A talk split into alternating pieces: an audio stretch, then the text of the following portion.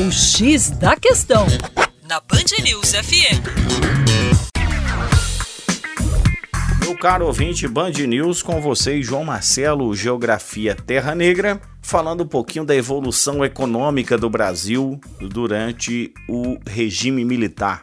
Logo na primeira fase do regime militar, caracterizada entre 68 e 73, observamos o chamado milagre econômico brasileiro. Esse período é, foi um período de registro das maiores taxas de crescimento econômico da história do Brasil. Chegamos a crescer 12%, por exemplo, no ano de 1970 e pensar que hoje estamos rezando, torcendo para termos alguma margem de crescimento, que seja 1, que seja 2%, outros tempos. Mas o fato é que esse crescimento ele foi muito apoiado na expansão do capital externo no Brasil, na expansão das multinacionais que passaram a olhar o Brasil como o mundo, por exemplo, olha a China atualmente. O Brasil passou a ser a bola da vez. Então, as multinacionais que inicialmente entraram apenas no setor de bens duráveis, especialmente no setor automobilístico, passam a atuar em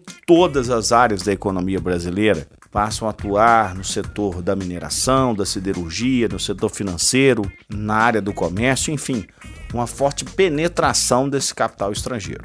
Por outro lado, o Estado brasileiro ergueu toda uma infraestrutura para dar suporte a esse crescimento mas esses investimentos públicos foram apoiados num grande endividamento desse mesmo Estado.